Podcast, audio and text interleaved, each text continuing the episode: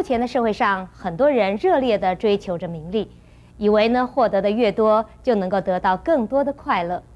但是欲望像个无底洞，永远难以满足。因此呢，这些人非但不能够感受到快乐，反而常常有烦躁、嫉妒、愤怨，甚至是担忧等等不安的情绪。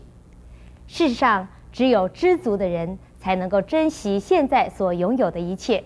所以呢，他们会以适当的方法来追求合理的人生目标，而不是的盲目追逐名利。我们现在就要恭请圣严法师来跟我们谈谈如何成为一个知足的人。知足很难，也有的人把这个知足误解成为啊消极，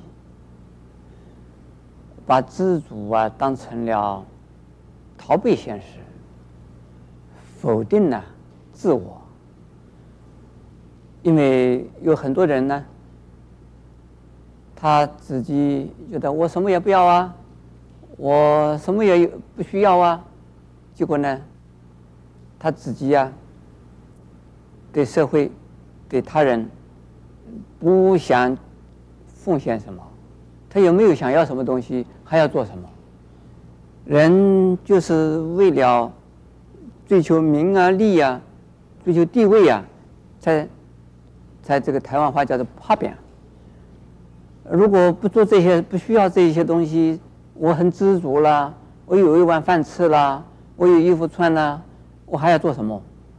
有饭吃，有衣服穿，也有房子住，那我可以退休了啦，我可以好好的养老，可以到这个海边住住，山上住住，或者是呢？到外国去旅行，住一些呃非常优优美的地方啊，住住。为什么？我已经知足了，我已经有了，够了，我还要那些东西做什么？不需要了，够了。像这种人叫不叫知足呢？这个不是，这种人呢是逃避现实，自私，而不叫知足，不叫知足，自私。而真正的知足的意思呢？就是说，对自己的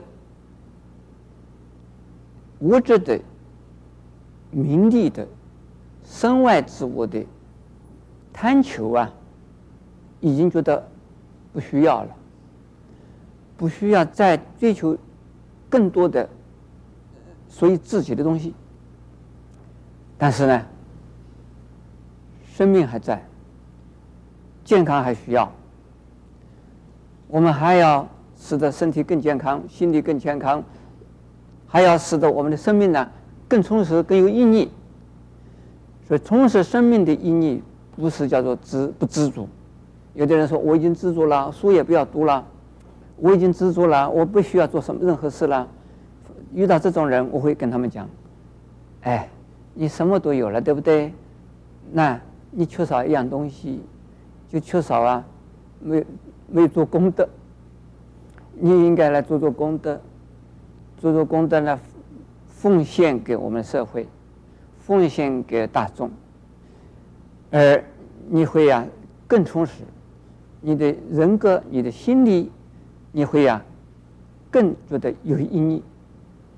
像这种人呢，呃，现在还是蛮多的啊，在我们法鼓山呢，就有好多好多人这种，好多这种人。他们自己啊，已经有生活费，已经没有什么问题，因此呢，他们就来做义工。有的来做来做三天义工，有的来做这长期义工，这样子来，他们就是知足吗？这种人就是真正的知足的人。知足的意思，要知足者常乐。如何能知足呢？少欲则知足。少欲，也就是为自己呢。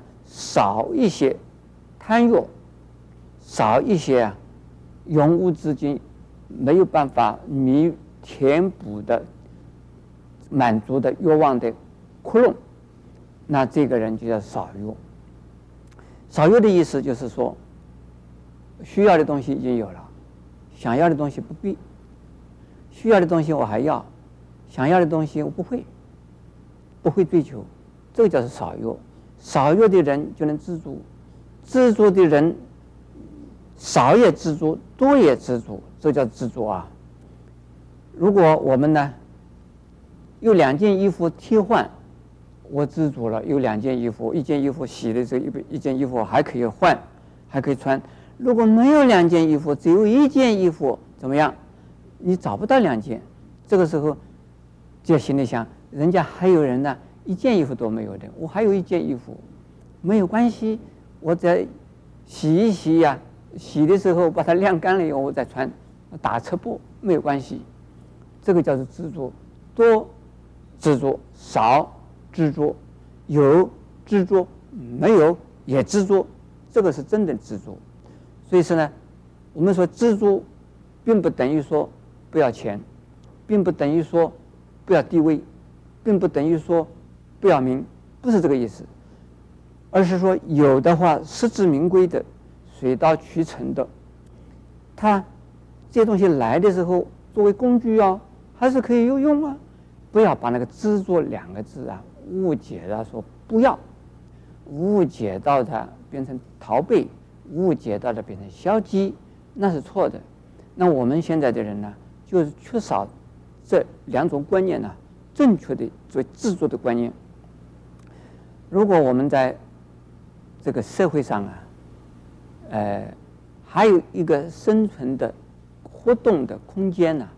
我们人一定要动的，你不动的话呢，那这个身体就不健康了。以我们的智慧，以我们的体力，我们继续的成长自己，来帮助他人，来努力自己，来奉献给社会。像这样子的话呢，这是叫知足。那我们能够奉献多少，多也很好。少也很好，人家感谢我们也很好，人家不感谢我们也很好，这叫什么？这也是知足。知足者常乐，少欲者知足。把这个观念把它建立起来的话，我想我们每一个人都很快乐，经常都过得很快乐。